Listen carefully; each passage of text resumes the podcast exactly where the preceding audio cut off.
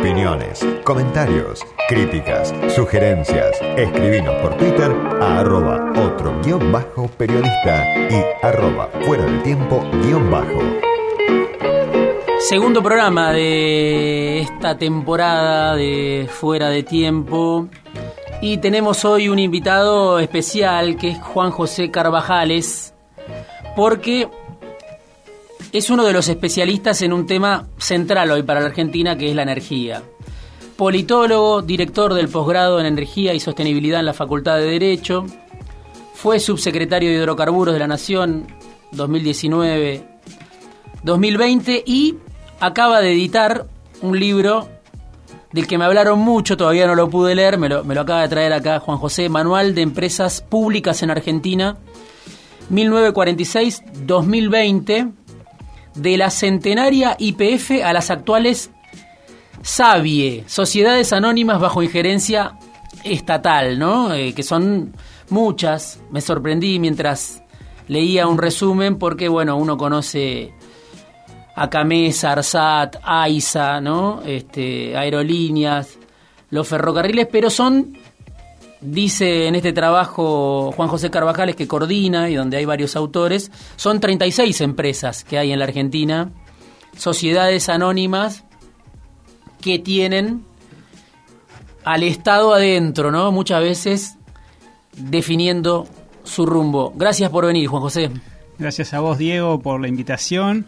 Eh, es un placer estar acá. Un saludo a toda la audiencia. Bueno, empezamos hablando de energía, pero leí uno de tus artículos y vi varias de tus intervenciones donde analizás, me parece muy bien, el escenario internacional, ¿no? Eh, la guerra en Ucrania, cómo impacta eso en una Argentina que viene con problemas, que viene luchando por el autoabastecimiento energético, que lo perdió hace mucho y que cuando algunos pensaban, bueno, se empiezan a acomodar los melones por el plan gas, por algunas decisiones que se tomaron después de, de bastante discusión interna en el gobierno, viene la guerra en Ucrania y tenés a Rusia como el segundo mayor productor de gas y petróleo del mundo, que impacta sobre todo en Europa, que beneficia a Estados Unidos, según leía eh, en uno de tus artículos, lo beneficia en esa carrera, ¿no? Por ver quién es el que le vende el gas a Europa, pero lo perjudica en el frente de la inflación que yo mencionaba recién. ¿Qué dirías vos que es lo primero que hay que entender de las repercusiones de esta guerra? No de las motivaciones, pero sí de las, de las repercusiones que tiene en la vida de, de los países, de las mayorías también, eh, cuando impacta tanto sobre los commodities, sobre la energía y cuando hay actores de tanto peso, ¿no? como Estados Unidos, como Europa, que también intervienen en función de sus intereses en esta guerra, ¿no? Si me permitís, vamos un pasito atrás, Sí. que es eh, mediados del año pasado, salida de la pandemia y crecimiento de la demanda a nivel mundial, porque ya ahí se vio un primer eh, repunte de los precios de la mano de esta pelea comercial entre Estados Unidos y China, pero también apalancado eso en la posición dominante que han tomado Rusia y Arabia Saudita a través de la OPEP Plus, fijando cantidades y precios en la comercialización del crudo a nivel mundial. Yo recuerdo al inicio de la pandemia, en la Semana Santa, van a ser dos años ya del 2020, que hubo reuniones primero de OPEP Plus y después de, de- de los ministros de energía del G20, los dos días seguidos. Y ahí ya se planteaban las diferentes visiones, ¿sí? Los productores diciendo hay que garantizar la seguridad del sistema energético mundial, de la provisión de energía, y eh, los países europeos básicamente, más otros, Canadá, etcétera, eh, planteando no, el desafío de la transición. Y ahí las agendas chocaban y, y- y era difícil coordinar en un contexto de caída de la demanda a nivel internacional. Cuando hablamos de transición es la transición energética, energías renovables, ¿no? Estamos en energías limpias, salir un poco de la matriz de los hidrocarburos, de las energías fósiles, ¿no? Exactamente, la, la lamentada descarbonización, ¿sí? la, la transición hacia combustibles menos contaminantes, con menores, este, eh, menor polución y emisiones de, dióxido de carbono. Y en esa época ya Europa había puesto este quinta fondo en, esa en ese recambio de tecnología eh, pero se veía esa resistencia de parte de los productores. A fines del año pasado eh, empieza a haber una escalada de precios a la vez de que se resentían las cadenas de suministro, la logística, veíamos paradas y ya el primer aviso de inflación en Europa que, eh, que hacía que digamos, se, se, tensionara esa relación entre productores y consumidores, vamos a decirlo en simple. Ahora, este año con la guerra todo eso se potencia, todo lo que venía así resquebrajándose estalla por el aire de la mano primero del conflicto bélico, luego de, de una militarización de, de, Alemania y de la OTAN, pero lo que a nosotros nos interesa, por lo menos de lo que, de lo que yo puedo hablar, que es cómo eso impacta en la energía. Ahí vimos la, las primeras reacciones eran em, eh, de, de, de una cautela en cuanto a las sanciones energéticas hacia, hacia Rusia, de parte de Europa básicamente, y que fue desencadenando de a poco en un nuevo alineamiento o una, si se quiere, una estrechez de la alianza entre Estados Unidos y Europa para la provisión de ese gas que está amenazado. Todavía sigue fluyendo, pero está amenazado de, eh, de Rusia a Europa pensemos que es casi 40%. Sí, en el caso de Alemania 55 te leía. Exactamente, con lo cual salieron a buscar este, una alternativa, un plan B. Y mucha de esa energía, de ese gas, va a través de gasoductos que atraviesan Ucrania. Exactamente. Mm. Y hay que decir eso, no solo no se detuvo esa provisión, sino que no hubo sanciones a empresas energéticas como, como digamos, rusas y eh, digamos no, no se no se frenó esa esa provisión. Pero Alemania dijo no yo tengo que buscar alternativas entonces ¿qué, a qué recurren bueno a todo lo que tienen a la mano. Básicamente comprar más gas en GNL que viene por barco. Recurrir a centrales de carbón que querían dejar de lado por la transición. O energía eléctrica de los países vecinos que a veces se producen con este, fuentes nucleares que también se querían dejar de lado entonces, eh, ahí es donde se da ese acuerdo con Estados Unidos diciendo yo tengo el shale, ¿no? El boom del shale de hace unos años, te voy a proveer de GNL y lo que nos pega a nosotros como países que también necesitamos recurrir a GNL en invierno es que están comprando en un momento que es atípico. ¿Por qué? Porque no compran para su demanda, porque ahora viene el verano ya, mm. sino para guardar en los yacimientos subterráneos y atesorar almacenar para cuando venga el invierno. Entonces están saliendo a eh, acaparar todo lo que pueden eh, de la mano de estas amenazas por ahora de corte. Estaba todo el tema si me pagasen rublos o no, pero por ahora estaba fluyendo. Te quiero preguntar por algo que, tiene que ver con otro actor obviamente poderoso en este escenario que son las petroleras, ¿no? Eh, vos decías en este artículo British Petroleum, Exxon, Shell, Wintershall anunciaron el abandono o retiro de inversiones en Rusia, se frenó el gasoducto que, que Alemania quería hacer ¿no? para seguir abasteciéndose de, de gas ruso. Pero yo hablaba hace unas semanas con, con alguien que está en el negocio energético, que trabaja para una de estas grandes petroleras, y me decía, nosotros no nos vamos de Rusia, hace 100 años que queremos hacer pie en Rusia, ¿no? Y no nos vamos. Un poco ese doble discurso muchas veces de decir, bueno, estamos en guerra con Rusia, no queremos saber más nada, pero las empresas hasta qué punto van a hacer cambios estratégicos cuando para ellos es un negocio muy grande, el cual vienen persiguiendo eh, desde hace décadas en algunos casos, ¿no? Eh, ¿Hasta qué punto ese conflicto, lo que vemos muchas veces de Biden o lo que dice la OTAN o lo que puede decir incluso el presidente de España o de, o, de Alemania, influye en, bueno, este, las empresas de esos países a la hora de, tomar decisiones, ¿no? Efectivamente, a veces hay que distinguir entre el relato y los hechos, ¿no? la primera reacción era nos vamos de Rusia. Todas estas compañías, grandes compañías internacionales, grandes jugadores, nos vamos de Rusia. Después cuando le, leía la letra chica es, no, no vamos a invertir en nuevos proyectos. No, parecía que retiraban a todo su personal y después no, era como más acotado. Y algo que va de la mano con esto es que Europa, el sistema energético está descentralizado. Nosotros estamos muy acostumbrados a ver un rol del Estado muy fuerte en importaciones, en subsidios, pero en Europa no es así. La Comunidad Europea llevó un proceso de centralización en los últimos tiempos y eso hace que más allá de lo que quiera eh, la Unión Europea o los países, después llevarlo a la práctica necesitas que las compañías reaccionen como vos esperás. Por ejemplo, vamos a llenar los, los este, almacenamientos subterráneos.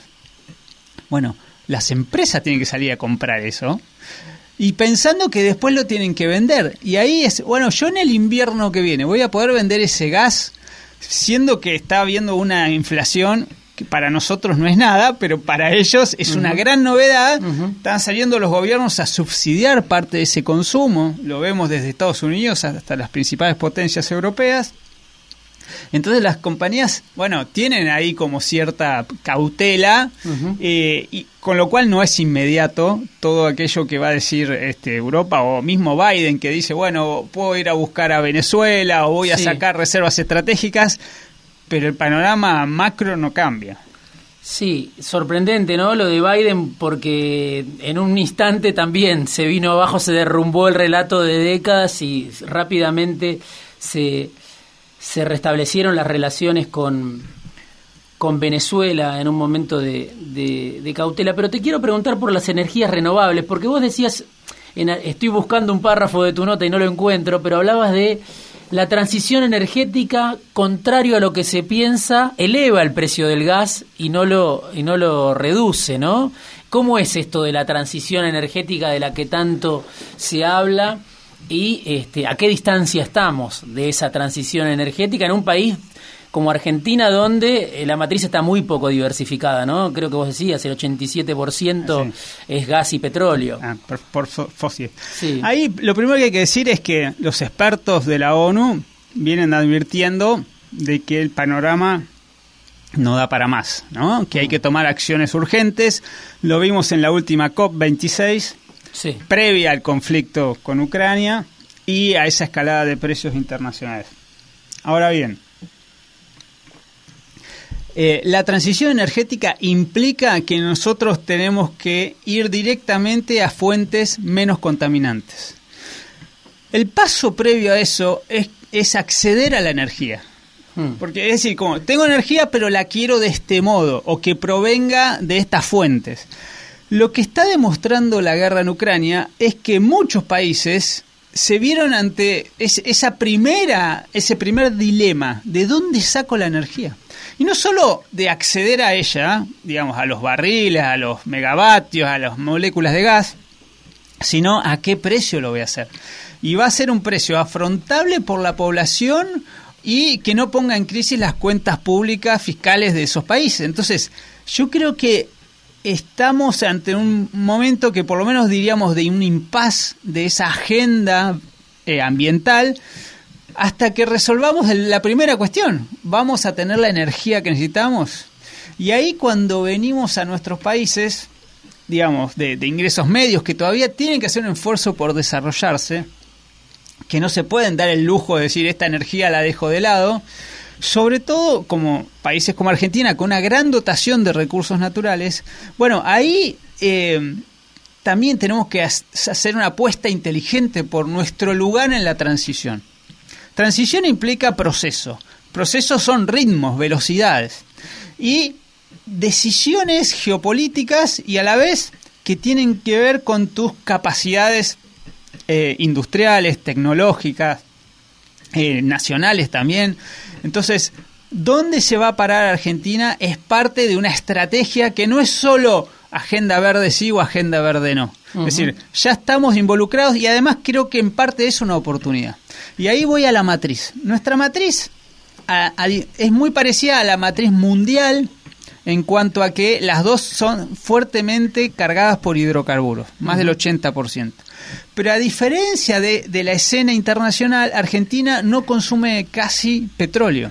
y a nivel mundial estás entre un 20-25%. ¿Qué tenemos nosotros en lugar de petróleo? De, de carbón, gas. ¿no? En lugar de ese carbón que consume el mundo, gas. Y el mundo, la transición energética está yendo a la descarbonización, ¿sí? A, a, dejar de consumir los fósiles más contaminantes. El gas es el menos contaminante. Es decir, Argentina está en una posición, si se quiere, privilegiada, no solo por tener gas, sino porque tiene otras fuentes renovables que ya las está explotando. Eh, hidroeléctrica, eólica, solar, y a la vez tiene un potencial enorme. Ahora bien, cómo se machea el ingreso de nuevas fuentes renovables con el sistema como está armado, ¿no? Se necesitas también más infraestructura y ahí tenemos problemas de, de inversión en capital, etcétera. Ahí nos plantea nuevos dilemas de cómo vamos a hacer ese entrecruzamiento. Bueno, ahora vamos a volver porque la dejaste picando, vamos a hablar de Argentina justamente. Vos que trabajaste en el gobierno, estuviste en el área de energía, en este, incluso en esta administración, y ahí entra la política, la decisión política, la discusión de, de rumbo, porque efectivamente, bueno, viene el invierno, hay preguntas sobre el abastecimiento, hace poco estuvo acá el presidente de Bolivia, Luis Arce, hubo una gestión en Brasil para que Brasil no le compre tanto a Bolivia y Bolivia que lo tiene como cliente preferencial a Brasil decida ceder una parte, Bolsonaro, un Bolsonaro sensible nos cedió una parte de la energía que iba a comprar, la vamos a tener para unos meses, bueno, de todo eso vamos a hablar, porque Argentina necesita de sus vecinos, se necesita importar cuando tiene vaca muerta, cuando tiene esos recursos naturales privilegiados de los que estaba hablando Juan José Carvajal. Le vamos a un corte y volvemos para hablar de Argentina, de la energía, del gas, de las tarifas, de los subsidios. Fuera de tiempo. Con Diego Genud. Cinco años. En FM Millennium. Sigo charlando con Juan José Carvajales que vino esta tarde a conversar con nosotros, politólogo, director del posgrado en Energía y Sostenibilidad de la Facultad de Derecho de la UBA y además ex subsecretario de Hidrocarburos de la Nación. En 2019 y 2020 fue parte de, de este gobierno del Frente de Todos y en esto que muchas veces cuesta entender desde afuera, bueno, hay movimientos, hay sismos a veces dentro de la estructura. Cuesta además terminar de saber, bueno, quién es el que manda en el área energética. Al principio lo tenía Culfas, Matías Culfas, el ministro de Desarrollo Productivo, bajo su, su área, bajo su tutela. Después se lo sacaron a Matías Culfas, quedó para Martín Guzmán. Debajo de Martín Guzmán hay un funcionario que se llama Darío Martínez, que es el secretario de Energía, que es neuquino, que algunos lo identifican o está identificado más con, con la línea de Cristina, pero a su vez no es igual que dos funcionarios que están debajo de Martínez, que se llaman Federico Basualdo, los Fedes, los Federicos, Federico Basualdo y Federico Bernal, que sí están más identificados con el área de Cristina. Entonces, ya ahí es difícil de ubicarse, ¿no? Entre los que siguen la línea del presidente, los de la vicepresidenta y la contradicción incluso entre los propios campos, ¿no?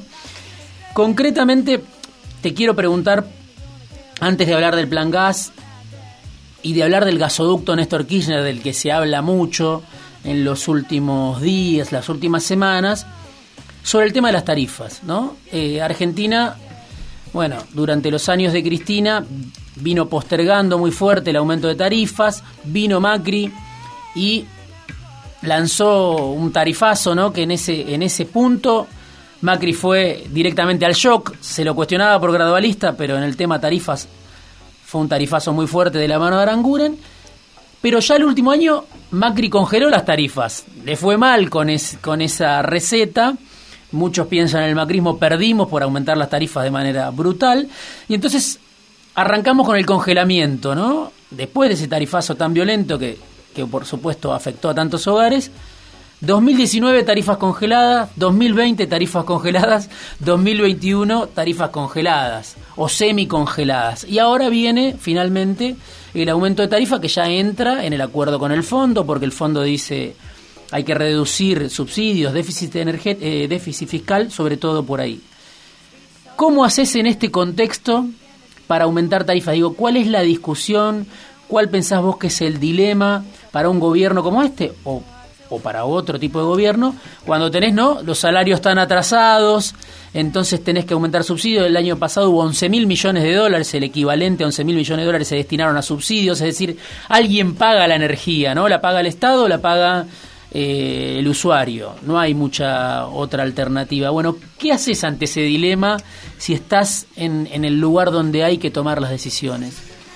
Primero déjame decir una palabra. Sí. Cuando empezaste este bloque hiciste una descripción de los funcionarios y que cambiaron. Sí, Si uno hace un poco de retrospectiva y se va no al gobierno anterior sino al precedente, eh, encuentra que el secretario de Energía, que era Daniel Cameron, estuvo muchos años y fue, si se quiere, esa la anomalía.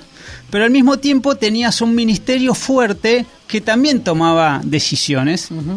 Eh, y después ingresa Kisilov en otro ministerio también eh, eh, participando en el área y hay un cambio de secretario de Energía a mitad del 2014. Desde ese momento que ingresa Mariana Matranga, desde ese momento hasta hoy, deben haber pasado 10 secretarios de Energía con sus subsecretarios. Porque incluso en el gobierno anterior, Sí. que jerarquiza el área de energía y la, la- la, este, establece que es un ministerio, Sí. duró dos años. Aranguren, Con sí. Aranguren, una persona fuerte en ese momento, en ese gobierno, y luego vinieron dos ya sec- secretarios de gobierno de energía, dos más. Este, y ahora otra vez tenemos muchos cambios. Cuando uno lo ve desde el punto de vista estructural, se da cuenta que la Secretaría de Energía no es cualquier secretaría y que hay una silla caliente ahí. No por el lugar en sí, sino por lo que representa la energía para el país. Es un sector estratégico que incide tanto en los hogares como en la industria y en las cuentas fiscales. Entonces, no es sencillo, con lo cual va a ser un lugar tensionado claramente. Ahora, yendo a tu pregunta, ¿cómo se modifican las tarifas? Como hoy lo, lo anunció la Secretaría de Energía, Hmm. haciendo audi- audiencias públicas. Sí, que Aranguren no hizo. Aranguren, eh, todo el mundo dice el tarifazo de Aranguren. Mm. Eh, hay que recordar que lo primero que hace Aranguren es querer establecer eh, un aumento tarifario muy, muy brusco sin llamar a audiencias públicas. Mm. ¿Por qué? Porque dijo, ya se llamaron en 2006, se remontó a 2006. Te podía cerrar muy bien el Excel, no escuchó a los abogados y ¿qué terminó pasando? La Corte Suprema frena ese primer aumento en la causa- famosa causa CEPIS. Y le dice, no, acá tiene que haber gradualidad, previsibilidad, patatín. patatán. Entonces, ¿qué pasó? Después de eso se hacen audiencias públicas, que se frenó el país en esa primera audiencia pública, y se anuncia un sendero más, más gradual de aumentos, pero fueron importantes a, lo largo del tiempo porque se mantuvieron. Como vos decís, hasta el final del mandato, a mitad de 2019, donde se pasa al otro extremo, donde se saca un DNU, se congelan primero las tarifas de gas y después saca un DNU frenando las tarifas, eh, los precios de petróleo y ahí se derrumba toda la inversión. No te quiero no te quiero llevar tanto para atrás, por eso yo soy el que te lleva Mm. para atrás, pero decime ahora cómo lo resolvés, eh, cómo pensás que lo puede resolver el gobierno que genera tanta Sí. discusión, ¿no? Este hoy Basualdo está diciendo el aumento no va a ser del 40, va a ser del 60 y va a llegar al 90. Hoy estás tensionado por dos o tres variables. Una, los niveles de pobreza, que son no solo inadmisibles, sino que impide que cierta parte de la población afronte los costos energéticos. Ahora, no es toda la población. Entonces ahí tenés otro problema, que es el acuerdo con el fondo te lleva a reducir eh, el volumen de subsidios, no tanto por el volumen en sí, sino por cómo eso te pega en el déficit fiscal, donde ahí sí tenés un compromiso cierto y, cuantitativo. Entonces, ¿qué, hace el gobierno? Decide ir a audiencias públicas. ¿Para qué? Para que los sectores medios y altos de la población empiecen a pagar un poco más, digamos, de lo que es ese costo. Hoy se paga, para poner un promedio muy, muy grosero, el 50%. Mm. Las empresas un poco más. El residencial el 50%, en gas y en electricidad. En electricidad se paga un poquito menos. Eh, entonces, lo que está anunciando la Secretaría de Energía es voy a ir a audiencias públicas para avanzar en la segmentación, para que el sector medio pague debajo de los, de los, cos- de los salarios, un 80% del aumento de salarios, y el decir más alto de la población sí pasarle tarifa plena. Entonces ahora hay que hacer audiencias públicas que no son vinculantes, pero que te van a dar los elementos para después establecer Ahora, ese aumento. En ese punto, tarifas, y uno podría decir en el plan gas que también salió y que, y que ya está dando resultados, uno puede decir, porque está aumentando la producción, pero todo se demoró, ¿no? Eh, no sé, uno dice, bueno, desde el gobierno dicen ustedes también lo demoraron, se le dicen al macrismo. Ahora, el frente de todos para aumentar las tarifas, para avanzar con el plan gas y para hacer el gasoducto es como que demora mucho más. Uno se pregunta por qué, o demora demasiado, ¿no? Eh, en un sendero que incluso distintas salas de los funcionarios dicen hay que, había que recorrerlo, ¿no? De alguna manera. Sí. eh, me gustaría distinguir dos conceptos ahí, ¿no? Hablas del plan gas. Entre lo que es eh, autoabastecimiento energético y seguridad energética. Hoy hablaste también de los países vecinos. Sí. Argentina tiene recursos, los está explotando y satisface su demanda. Mayormente consumimos lo que tenemos. Mm. Después de un proceso complejo, tenés que extraerlo, tratarlo, transportarlo, distribuirlo. Eso medianamente está. Ahora, a veces nos falta, nos falta, por ejemplo, ahora gasoil para la cosecha, un poco, no lo que se dice en los medios, eh, y se importa un 20%, y gas en el invierno. Entonces ahí está bien, recurrís a los países vecinos, esa es la seguridad. A vos te sobra hoy, te doy y empezás a hacer intercambios. Ahora bien, teniendo eh, la energía que vos necesites para consumir, la segunda cuestión es quién la paga, Hmm. cómo se paga. Sí. Entonces, nosotros hoy estamos ante un escenario de fuertes subsidios. Estamos llegando al 3 puntos del PBI. No es lo más alto, en 2014 tuviste 3 puntos y medio, con otro país, desendeudado, etcétera, y otro nivel de pobreza. Entonces, hoy se impone algún esquema donde vos digas, el que no puede pagar, que no pague, y el que puede pagar, sí. ¿Por qué? Porque ahí vas a detraer subsidios que van a hacer que tengas recursos para otros programas públicos, de políticas públicas, por ejemplo el IFE que se está hablando. Entonces vos no destinas tanto a gente que sí puede pagar o puede pagar parte de ese costo para que te quede ese disponible para hacer otra política. ¿Por qué crees que se demoró el, el- el gasoducto? ¿no? Que dicen, bueno, dos de las empresas que van a ser beneficiadas o que pueden hacer las obras, en un caso lo- eh, los ductos este Chin, en otro caso es Marcelo Mindlin con Papa Energía, ¿no? Este, lo que, con una constructora que tiene Mindlin, dueño también de Transener, o sea, son como dos o tres actores, tampoco son tantos los involucrados, las empresas que se van a quedar con, con el negocio y en el gobierno, este, bueno, hoy todo, te diría, desde Basualdo hasta Guzmán, hasta Martínez están de acuerdo en hacer hoy, cuando uno los consulta, el gasoducto. Sin embargo, se demoró dos años, Sí. ¿no? Eso me toca porque yo estuve ahí en la subsecretaría y lo primero que pregunté es, che, si ya lanzó el gobierno anterior el gasoducto, vamos para adelante, y cuando pedí los estudios no estaban. Mm. Porque la licitación no, se- no solo era construcción, era diseño. Mm. Y eso se dice poco. Y se lanzó en el último trimestre del gobierno anterior. Ahora, ahí empezamos a ver, buscar alternativas, había otras obras menores por ahí para hacer y vino la pandemia. Entonces son dos años con pandemia en el medio.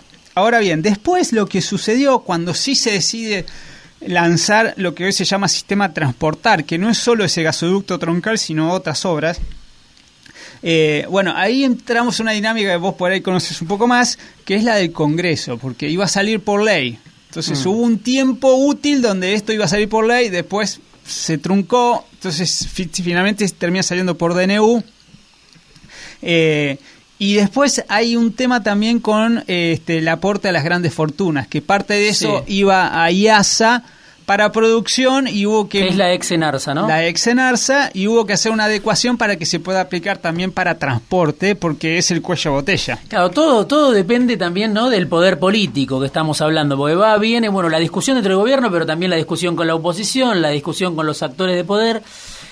Me estoy quedando sin tiempo ya. Y, y Sí. quiero agregar algo, perdón, Sí, y con la industria. sí. Porque la industria es la que dice, yo tengo para producir estos recursos en vaca muerta, sí, necesito evacuarla. sí. Si querés que produzca más. Bueno, ¿qué rol va a tener la industria también en la ampliación de la infraestructura en nuestro país?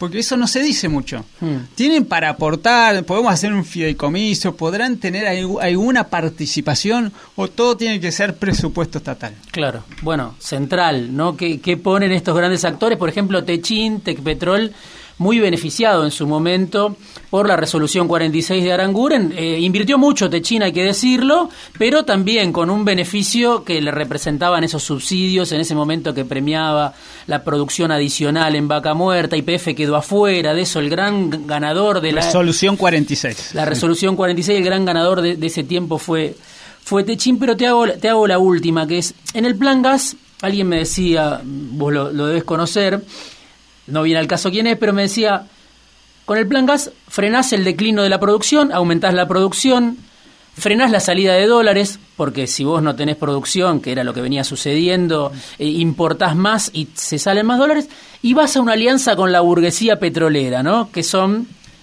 estos actores, Bulgeroni, Pablo Roca, Mindlin. ¿Por qué el gobierno no lo vende a eso? ¿Por qué las empresas no lo venden? Digo, cuando hay un acuerdo finalmente, ¿no? Hubo una foto en el Museo del Bicentenario y se perdió. Se habla siempre de la pelea del gobierno con el establishment y el Plan Gas es una prueba, entre otras, si querés, para algunos aislada, para mí no, no tanto, de acuerdos, de grandes acuerdos del peronismo, si querés, de este peronismo con las grandes empresas. Sin embargo, nadie se entera. ¿Por qué pasa eso? Tuvimos mala suerte.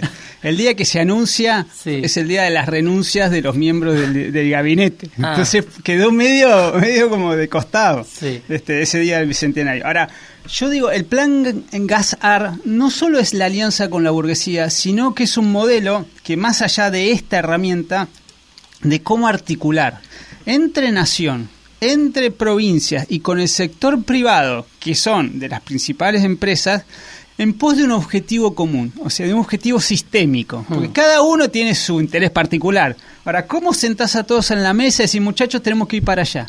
No fue poco lo de Plan Gazar, hoy lo vemos como algo ya hecho, Sí. pero no fue poco en el sentido de, ¿cómo hacemos para garantizar una producción durante cuatro años? Y que no decaiga.